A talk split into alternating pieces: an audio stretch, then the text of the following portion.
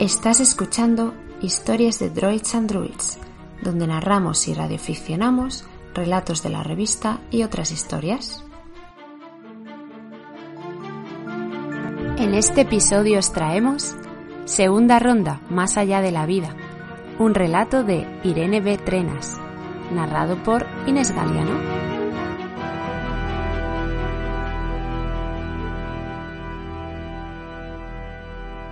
Catapum, ras, ras, catapum.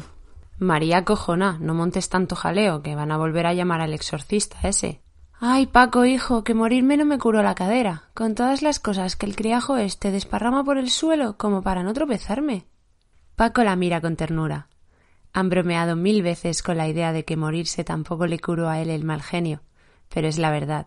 Se murió viejo y malhumorado, como todas las personas que tienen la suerte de llegar a arrugarse. Ya, mujer, perdóname.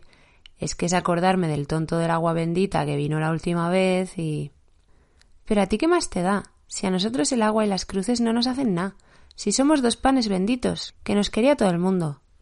A María también le queda ternura a porrones, aunque Paco sea un cascarrabias, y piensa en lo afortunados que son de haberse quedado juntos en este limbo tan raro en el que su casa ya no es su casa, pero es la que han habitado siempre. Anda, chitón, que va a empezar el programa. Se acurrucan juntos en el espacio que ocupan, pero no ocupan. Se acurrucan lo mejor que saben. Si alguien alargara la mano, cosa que ya ha pasado alguna vez, sentiría un hormigueo frío que le helaría la sangre. Ha llegado su momento favorito del día. Mejor que oír roncar a esa familia tan estirada que, como dice María, han nacido para ricos y con el dedo tieso, pero se tienen que conformar con el barrio. Mucho mejor que ver al hijo mayor hablar con la novia por teléfono mientras Paco repite que, ese no sabe ni lo que tiene que hacer, ya ves tú. Antes de estallar en risas con un Mira que eres guarro de su mujer. El mejor momento llega siempre a las 21.30, de lunes a jueves. Un espacio de tiempo en que la pareja participa del mundo sin participar, con la tele llenando de ruido todos los huecos de un hogar. El presentador es un cantamañanas relamido que no les gusta demasiado, pero contesta un merengazo es un programa divertidísimo que les recuerda cuando iban a Prica por merluza y cenaban delante de la pantalla con la ventana abierta para que entrara el fresquito. Que no, nene, que ahora es Carrefour, dice siempre ella. Y él le contesta que hay que ver qué moderna te has vuelto. Mira, mira, que empieza. Paco no puede contener la excitación y da dos palmadas al aire haciendo que el otro matrimonio, el que sí puede hundir con sus culos los cojines del sofá, se dé la vuelta con expresión desencajada con lo bonica que era la presentadora de antes y han tenido que traer al pazguato este. A ver si te crees tú que la muchacha estaba ahí por ser guapa nada más. Sería para hacer otros trabajos y otras cosas, que la gente de la tele es gente normal. Lo dice bajito y en tono de reproche. Sabe que los otros ya se han dado cuenta de lo que sea que los tiene acojonaditos ya está en la sala, como todas las noches. La luz de la tele dibuja sombras azules por toda la sala mientras el señor de la gomina y el traje gris marengo les pregunta a los concursantes por la capital de Tanzania. ¿Tú sabes eso, Paco?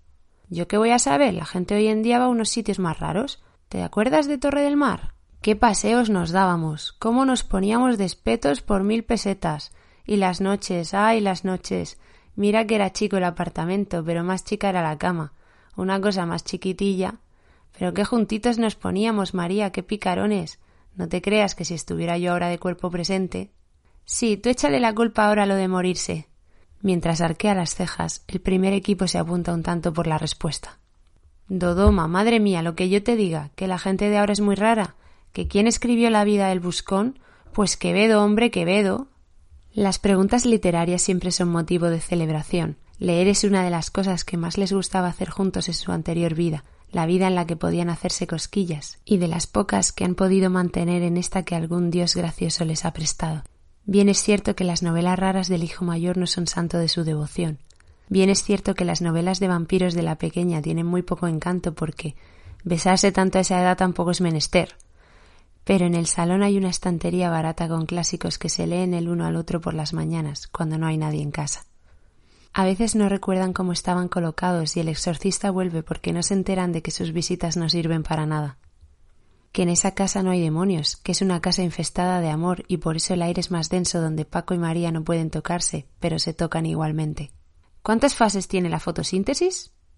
Paco, echo de menos mis macetas. Esta gente no sabe cuidar de nada. A su marido se le rompe un poco el corazón mientras la recuerda con las manos llenas de tierra y las bugambillas rebosando por las ventanas. Se junta un poco más a ella. Energía con energía. Mañana le propondrá que, cuando nadie mire, trastee un poco en los tiestos del balcón a ver si puede arreglar algo. Porque ella puede arreglarlo todo. A estas alturas, el segundo equipo no se ha llevado nada más que merengazos y las risas del público. Los más jovencillos se están llevando el concurso de calle, cosa que a Paco le repatea. ¿Cómo vas a ver una familia normal cuál es el plato que más se come en Francia? Que pregunten cosas de aquí, hombre. También extrañan comer, las tostadas con aceite, los mil hojas obscenamente grandes del obrador de Joaquina, pero todo lo que añoran palidece un poquito, como ellos cuando se manifiestan y alguien puede verlos por el rabillo del ojo, mientras se centran en contar los puntos de cada concursante e imaginan respuestas imposibles para que la risa sacuda a cada uno de esos átomos que ya no los componen. ¿Quién dirigió los otros? ¿Cuál es el ingrediente principal del helado? ¿En qué año murió Úrsula K. Le Guin? ¿Dónde se celebran las Olimpiadas de invierno? La noche se va cerrando un poco más. El equipo ganador se vuelve a casa con dos mil euros y la sensación de victoria que ofrece el memorizar datos para escupirlos como una enciclopedia viviente. El matrimonio de carne y hueso apaga la tele y se arremolina un poco más en el calor del brasero.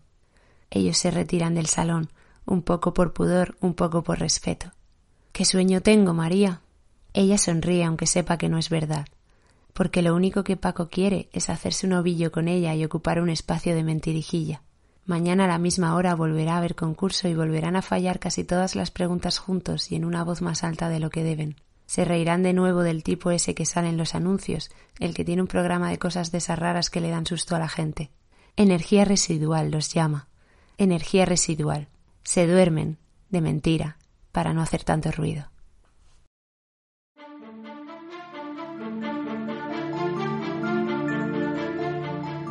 Has escuchado Segunda Ronda Más allá de la vida, un relato de Irene B. Trenas, otro de los ganadores del número 5 de la revista Droids and Druids con la temática de juegos.